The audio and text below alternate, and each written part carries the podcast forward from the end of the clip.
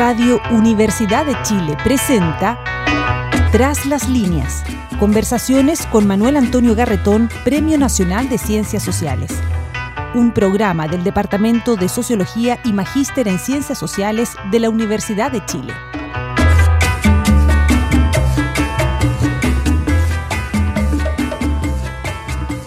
Muy buenas tardes.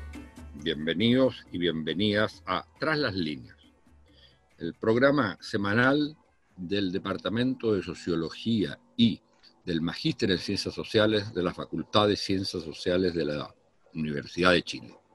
Como siempre, lo que tratamos es de interrogarnos, reflexionar sobre lo que nos pasa como sociedad, como país, como parte de la humanidad, a partir de lo que sabemos hacer, que es la perspectiva de las ciencias sociales, en particular de la, sociología, pero también de todas las otras ciencias sociales, como lo hemos ido viendo a través de este programa. Y hoy día tenemos un invitado cuya preocupación central es precisamente pensar, investigar la sociedad chilena. Tiene una trayectoria y un tipo de estudios particular que él nos va a mostrar. Se llama Manuel Canales, es doctorado en la Universidad Complutense, profesor titular de Sociología de la Universidad de Chile, investigador del Instituto de Ciencias Sociales de la Universidad de O'Higgins. Y yo diría que es eh, sin duda un referente del intento de reflexionar sobre la relación que hay entre la subjetividad de la gente y el movimiento o los movimientos sociales y los procesos sociales. Manuel, muy bienvenido a este programa y yo quisiera partir, si te parece, porque nos cuentes un poco en síntesis el tipo de estudios que tú haces, tanto en lo que se refiere a qué es lo que te interesa ver, como eh, cómo lo haces, para después entrar en los temas sustantivos de eh, los procesos chilenos actuales. Hola Manuel Antonio. Hola también a todos los, que estén escuchando. Es un gusto participar de este programa y de conversar contigo sobre estos asuntos que por lo demás nos han reunido por, varias décadas, casi cuatro o cuatro. No tenías para qué decirlo. Sí, creo que tenía que decirlo porque, porque tiene que ver con lo que, con lo que me preguntas. Efectivamente yo estudio y vengo estudiando desde que partí el año 79 por ahí, cuando estaba estudiando sociología en la Universidad de Chile, empecé a trabajar, a pensar, a tratar de entender la sociedad que estaba apareciendo. Tú recordarás, esos años fueron años de transformaciones, más bien de anuncios de lo que serían transformaciones extraordinarias. Tú mismo lo fijaste notablemente con la teoría de la refundación, que fue tan necesaria para pensar lo que estaba ocurriendo por el lado, por lo menos, de las fuerzas sociales. Por mi parte, en esos mismos años, entonces yo me di a la tarea, así, por así decirlo, de tratar de escuchar de nuevo, de comprender. Venía llegando una sociedad, venía preparado para otra que ya no estaba. Soy hijo de los 60, ¿no? Y llego al 73 o al 77 a una sociedad que ya estaba haciendo esta que conocemos hoy día como neoliberal, que allí estaban haciendo, y entendí que mi trabajo era tratar de entender, digámoslo así, ese proceso, esa sociedad que nacía, porque no, no se me ocurría que otra pregunta pudiera uno abordar. Y en eso he estado hasta ahora mismo. Por ahí fui escuchando a los jóvenes en las poblaciones o en la provincia agraria o a los evangélicas, hasta que finalmente, por ejemplo, en los últimos años, siguiendo entonces a la sociedad, siguiendo a esta sociedad neoliberal que nacía el 77, 78, que hacía sus primeros pasos del 80 con resistencias, que el 90 llega al apogeo y el aplauso autoasignado, y que ya en los 2000 hace su crisis. Y ahí estaba estudiando, pues, estudiando ahora ya directamente el eto neoliberal en el mundo popular, cómo se elegía escuelas, qué hacían los jóvenes al salir de cuarto medio, cuáles eran las trayectorias. ¿Cómo lo haces? ¿Cómo estudias todo esto antes de entrar en, eh, en los temas mismos? Claro. Lo primero entonces eso, de, y ahí cierro esa, esa parte y voy a la, que me indicas, ¿no? Yo estudio lo que entiendo que la sociedad está planteando como una pregunta en su proceso. No saco mis preguntas de la disciplina propiamente tal, sino de un modo de entender el proceso de la sociedad chilena. Y creo que las preguntas potentes son las que mandan en una investigación. Y ahora respecto a lo segundo, quizás por el momento en que me inicio, en el que estaban ocurriendo esas transformaciones tan notables en la subjetividad popular y, general, es que me dediqué por siempre a tratar de observar desde ahí qué estaba pasando con la subjetividad. ¿Y cómo la abordo? Bueno, eh, desde el inicio también y hasta ahora, básicamente he trabajado con lo que se conoce como las técnicas cualitativas, pero que en lo esencial se trata de, generar espacios donde las personas que uno entrevista como representantes de ciertos colectivos puedan desplegarse con toda libertad, con toda amplitud, digamos hasta que ya no tengan nada más que agregar o que decir dentro de lo que se puede hablar. Y mi trabajo luego es escuchar eso con, cierto oficio, claro, que uno va desarrollando, para encontrar ahí los ejes, los hilos donde se está tramando, por así decirlo, el estado de ánimo, el sentimiento colectivo, el sentimiento de posibilidades, en fin, donde se está tramando el sentido común y sus tensiones. Yo voy a escuchar siempre el sentido común y sus tensiones, digamos. Digamos, en, las discusiones más eh, estrictamente académicas, que a su vez responden también a visiones eh, ideológicas y políticas en toda la ciencia, no solo en las ciencias sociales, está esta tensión entre la metodología cualitativa que tú has expresado muy bien en Chile a lo largo de los años y las metodologías de tipo cuantitativa que son las, eh, las encuestas. Y yo diría para el público, para cerrar esta parte, que nunca lean o crean en una encuesta si es que no va acompañada de una lectura de los estudios cualitativos de grupos de discusión o entrevistas eh, en profundidad. Bueno, ahora, para entrar en la discusión de lo que le pasa a la sociedad chilena actual, hay un punto, y tú usaste una palabra que a mí me parece clave, que es esto del refundacional. Hemos sido criticados, muchos, tú, yo y muchos otros, por darle a esto, a la, dimensión fundacional, un aspecto central, porque lo que todavía estamos viviendo, el tipo, la sociedad que tenemos, la sociedad chilena, y uno diría la república, si se quiere, la democracia chilena, fue refundada.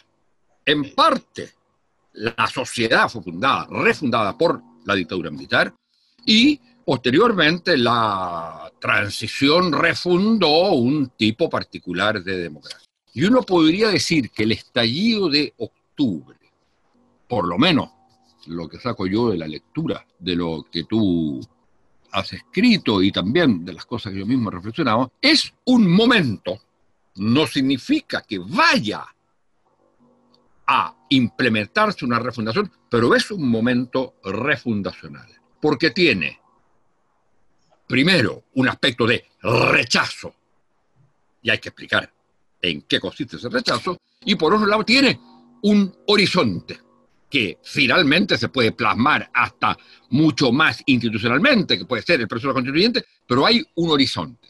Es la explosión de la rabia, como tú lo has dicho, y de la esperanza.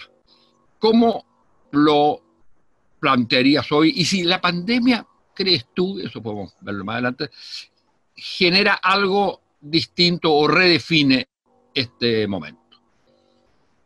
Voy por, voy por partes, digamos. Brevemente sobre lo primero, sobre lo refundacional. Absolutamente. Creo que siento, no digo que nada se haya derrumbado, ni menos el 2011, para ser preciso, pero sí que hay una crisis como nunca la ha habido de lo que fue un proyecto que después de todo se logró sostener con una consistencia y coherencia de lo que antiguamente se llamaba el bloque en el poder, que se fue ampliando, digamos, y un poquito, un poquito también filtrando, claro, hacia los sectores más retardatarios, ¿no? que eran innecesarios a la, a la, continuidad, más bien molestos a la continuidad del programa neoliberal, que en vez de la concertación pudo llevar y desplegar a plenitud porque despolitiza, que era necesario ese proyecto. Bien, hoy día estamos, como se estuvo viviendo, creo yo, un momento que hay que leer desde el año 77 y desde las, desde las profecías clásicas de José Piñera y de, y de lo que fue ese planteamiento fundacional que lo lograron y que hoy día, sin embargo, muestra sus costuras. Eso es lo primero. Hay que entender esa profundidad de la crisis de octubre. Son 45 años.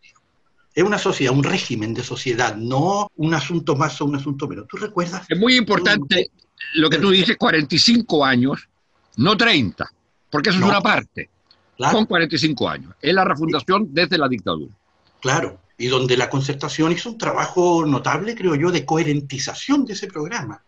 Porque mientras estaba Pinochet, el programa neoliberal fallaba en un asunto central. El Estado seguía omnipresente, así fuere para aborrecerlo debe, debe retirarse el Estado y eso significa también la transición, la despolitización, por eso era tan necesaria, digamos. Y son los planteamientos, por lo demás, de la, de la élite concertacionista desde el inicio.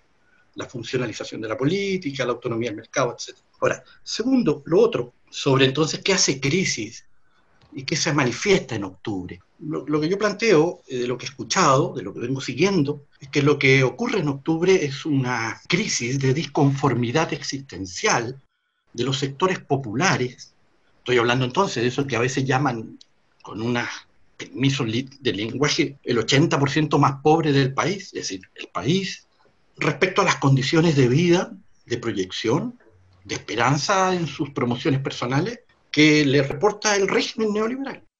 Eso es lo que hace crisis. No es, en definitiva, ni siquiera una crítica al modelo, es, una crítica a los resultados de, de ese modelo en las vidas de los sujetos populares.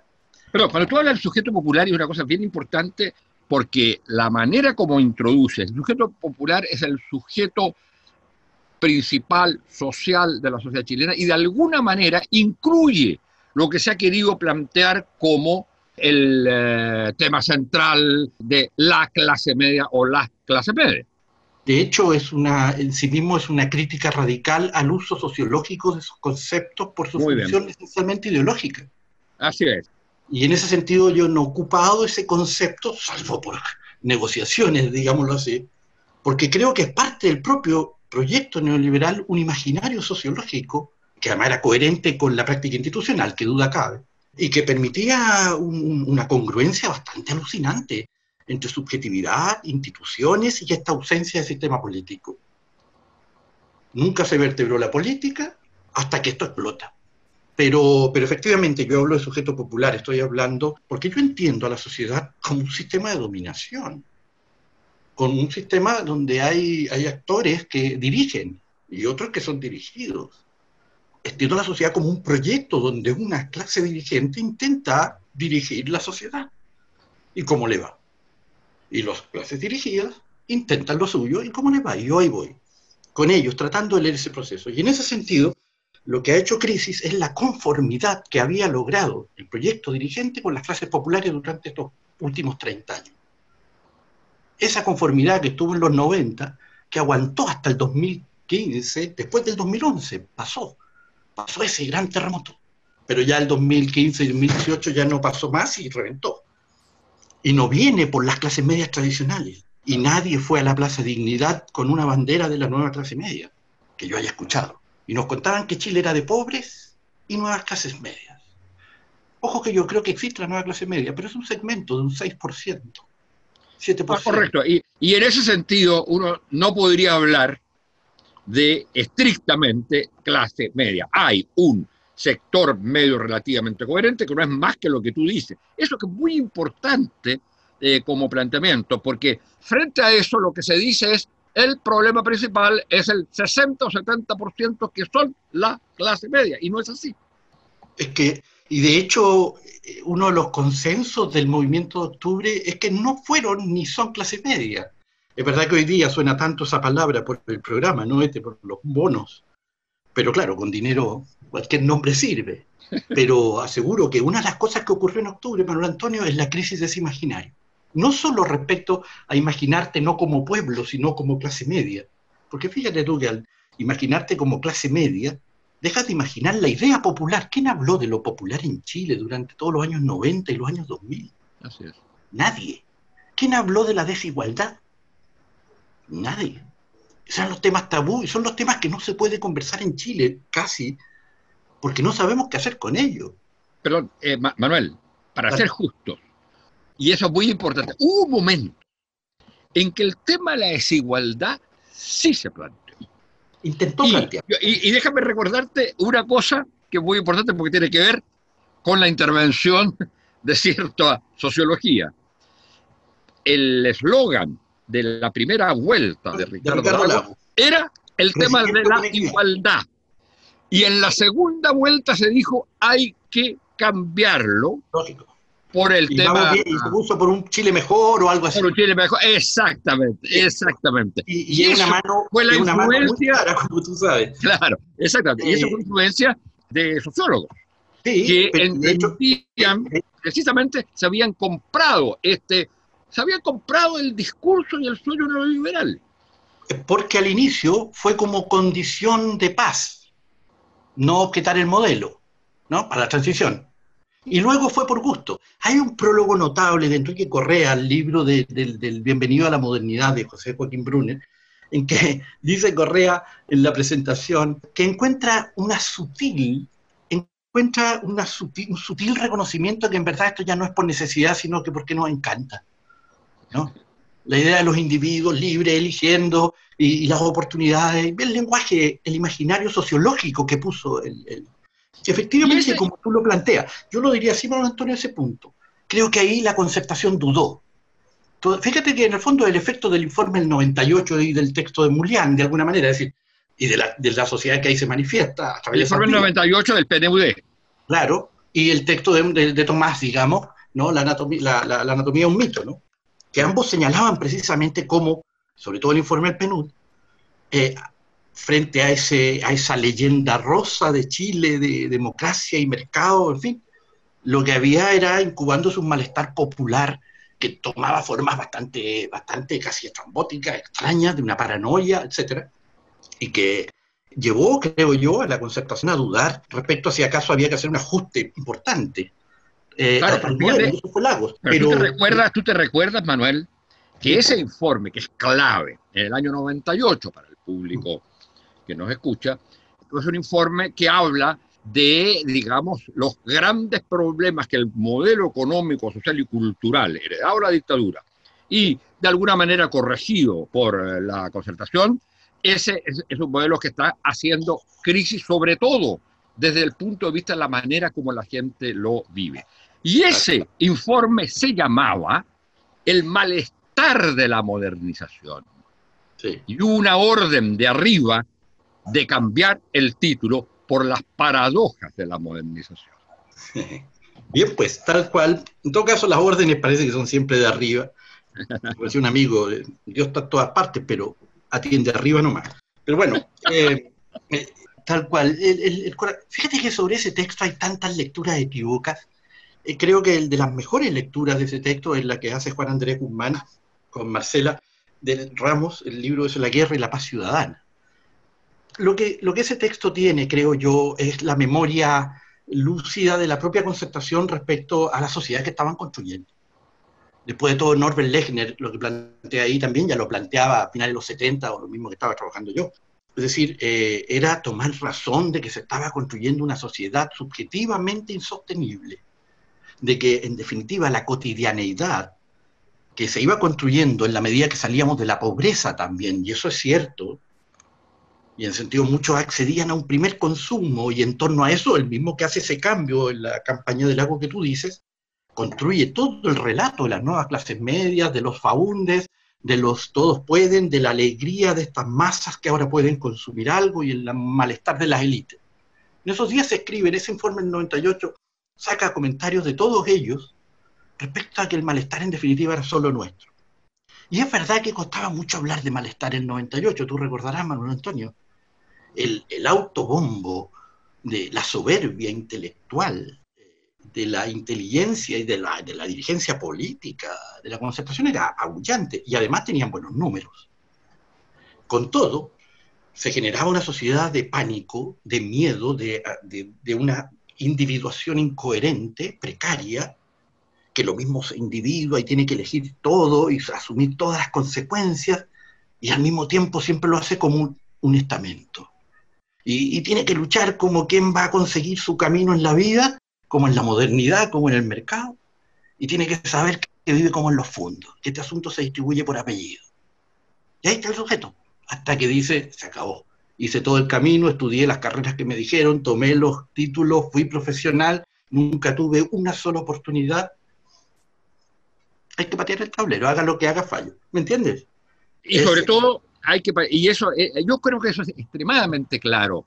Eh, precisamente hay una promesa claramente no cumplida.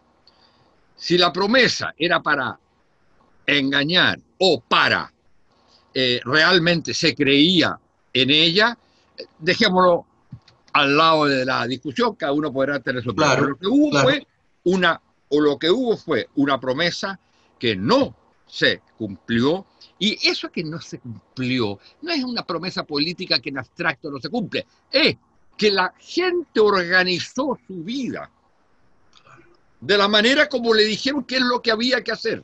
Claro. Y creyó en eso, y al final del camino no le sirvió, no la se sintió no solo desilusionada, sino engañada, y por eso se habla tantas veces, a mi juicio, forma injusta, ¿ah? pero se habla tantas veces de la traición de las élites o eh, del engaño. Pero la percepción, la subjetividad fue esa. Hice todo lo que había que hacer y me fue mal claro. en la vida. Eh, y pero, y, lo más importante, creo yo, no lo más importante, la culminación de esto, es que algo de eso se expresa, como tú lo dices, en el 2011, 2012, en las movilizaciones estudiantiles. Pero ahí hay una mediación, no política como había sido clásicamente, pero al menos de una de organizaciones. organizaciones. Eh, en cambio, el estallido es exactamente la, el, es el primer estallido en términos de puro estallido social. Había habido antes estallidos sociopolíticos. Claro. Sí, tal cual. Eh, tal cual. Eh, creo que, por ejemplo, un rasgo clave de octubre es precisamente que ya no va a ser representado por nadie. Eh, y los que hablaron en nombre de ese movimiento fueron siempre quienes tenían clara conciencia y dominio de su identidad popular. La clase media tradicional, como el 2011, ya no dirigió este movimiento. y por eso también es de esa masividad. Pero lo primero es central, como tú lo dices, ¿no? Yo creo que efectivamente el neoliberalismo no solamente prometió, obligó a creer a todos los y las jóvenes, por ejemplo, y a todas las personas que deben hacerse cargo de sus vidas y que pueden lograr todo lo que intenten con sus esfuerzos. Y al mismo tiempo reproducía el modo feudal de la estructura social chilena. Efectivamente que hubo educación superior para todos, pero la hubo una para patrones o una para élite y otra para, para trabajadores. Fueron educación superior e inferior, desde la entrada. Así es. la reproducción, disculpa, es la reproducción de la desigualdad testamento en el mismo momento que parece estársele trascendiendo. Eso, disculpa. Y fíjate, a mí lo que me parece clave para preguntarse, porque yo creo que ese diagnóstico es, es lapidario. Habla de, por un lado, de la necesidad radical como sociedad de un momento refundacional, de un proceso refundacional. El problema, y eso es lo que quiero plantear, que va a veces más allá de exactamente lo que las cosas que tú has estudiado, pero ¿cómo se reconstituye? ¿Cómo se asegura entonces, si ya deja de haber la representación tradicional, cómo se reconstituye, cómo se refunda la sociedad si no hay actores políticos distintos a la gente movilizada que la represente. ¿Cómo, es eso? Claro, ¿qué hacemos mientras no hubo la vertebración política y nos tenemos que hacer cargo del desparramo? Que, sin embargo, es curiosa forma emergente, eh, logra aparecer como un, como, un conjunto altamente formado al punto de marchar un millón y medio con plena organización eh, silvestre, llamémosle. ¿no? Algo hay muy interesante allí, pero es tal cual. Estamos con ese déficit, es decir, hay una fuerza social que quedó manifiesta eh, y al mismo tiempo no hay una codificación política posible de esa fuerza. De hecho, es contra todo el sistema político. Y contra todos, todas eh, y todes, digamos, ¿no? Eh, eh, y se precia ese movimiento de que en las, en las bases populares se juntó, el, como llaman ellos mismos, el facho pobre y el rojo, como el del Colo Colo y el de la U. Oye, Manuel, ¿tú te das cuenta que eso significa una cosa? Esto no había pasado nunca en la historia. Eh, perdón, perdón. nunca en la historia de Chile había habido un estallido de movimiento de esta envergadura que no tuviera un liderazgo o un interlocutor o un actor o un mediador político. Eso es lo notable. Es lo notable y es la homogeneidad sociocultural de ese pueblo emergido del neoliberalismo, que creyó el neoliberalismo, que practicó el neoliberalismo, ya a las buenas o a las exigidas. Ese colectivo igual que jugó su vida individuo a individuo, etcétera, eligiendo colegios para separarse del otro, al final están todos cortados por un mismo marco estamental que es insoportable. Bueno, ¿No? y, cómo, y- cómo- ¿Y ¿Cómo lo codificamos? esto? Esa es que es la tarea en definitiva de- del actor político que no tenemos, para ese actor que no existe, digámoslo. eh, eh, estas palabras que ojalá tengan a lo mejor algún sentido. Pero, y ahí tomamos el tema inicial, es la rabia, la esperanza, el poder. Si algo dejó ah, eh, manifiesto es la existen- existencia de una rabia muy fuerte, una dimensión tanática muy fuerte, que va a seguir permaneciendo. Esto ya se veía, yo mismo lo había trabajado así, se veía que iban a cobrar, porque tanta torsión no se aguanta y se acumula. Hasta que llegó el y la, momento. la pandemia solo suspende, la pandemia solo suspende eso. Esto Solo está- suspende no, eso. esto está presente. Pasó la pandemia, y ahí cierro. Te pasó esto y pasó la pandemia. Eh, eh, entonces, digo, y creo que es el tema central, se ha hecho mucho elogio de esa rabia y del poder conquistado en su nombre y con su energía. Eh, pero también octubre libera una esperanza que no aparecía en Chile desde los 80. Así como el 98 encontraba ese miedo, los informes del PNUD en los que participé, hasta como el tres siguientes, trabajamos el tema de, de- de la utopía, etcétera, y no había esperanza, salvo la que tenían los individuos respecto a precisamente hacer sus carreras universitarias o profesionales en el mundo popular. Pero esperanza colectiva no había ninguna. Esto era, el neoliberalismo había logrado su no hay alternativa, famosa frase de Thatcher, ¿no? Eh, y eso estaba internalizado. Este es el futuro. Bien, el pueblo sabía que era así. Hoy día, cuando ya no puede vivir esa situación, y ya vivía en esa crisis, el pueblo empieza a esperar la idea de, quizás con el poder que mostramos, y vimos cómo se mueven cuando nos juntamos y presionamos, y ya vemos que tienen que moverse, que ni tanta represión pueden, como antaño, eh, entonces es posible imaginar que esto no será así para mis hijos. Piensa de nuevo el tema, ¿qué le dicen ellos a sus hijos ahora? Ellos todavía fueron formados por sus padres y madres que tenían la esperanza. ¿Y ellos qué esperanza le dan a sus hijos ahora? Cuando volvieron a cantar el baile de los que sobran. Por eso yo le llamo a octubre la revuelta de los que sobran. Ya, Cuando cantan el baile de los que sobran, de nuevo, en la Alameda, están cerrando el ciclo del 85 de Jorge González, que fue la pero ¿qué primera... esperanza le dan? ¿Y qué esperanza le dan? Y tenemos que ir terminando. ¿Qué esperanza Sí. le dan a sus Yo creo que por lo pronto hay que, hay que reconocerlos, no hay que nombrarlos de un modo en que no se pueden ver. Reconocerlo significa reconocer lo popular y su demanda profunda del fin de una sociedad estamental. Una sociedad que está partida por apellidos. Mientras eso existe, el conflicto es total. Porque no puede haber convivencia, salvo embrujo, en, en esas situaciones, menos con democracia. Por eso que creo que la alternativa, y con eso estoy cerrando, es que aparezca un actor político que precisamente haga en el corazón suyo esta demanda popular de un pueblo que ha sido defraudado.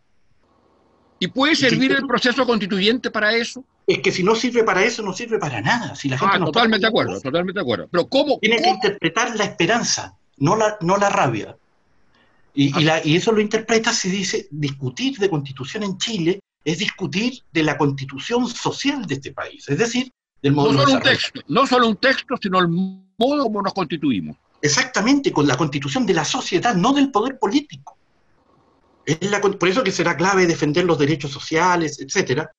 pero sobre todo ofrecerle a esas generaciones populares que hay un actor político que los entiende y que quiere proponer una sociedad distinta.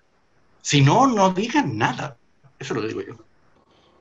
Bueno, Manuel, yo creo que ha sido estupendo este análisis que has hecho de la sociedad y sobre todo este complejo llamado o compleja visualización del horizonte y de la esperanza en, un momento en que hay una deslegitimación y yo creo que lo que se acaba de aprobar del famoso 10% es una expresión de eso, una deslegitimación muy radical de todas las instituciones. No problema de confianza en ellas o no confianza, es no, no se consideran legítimas.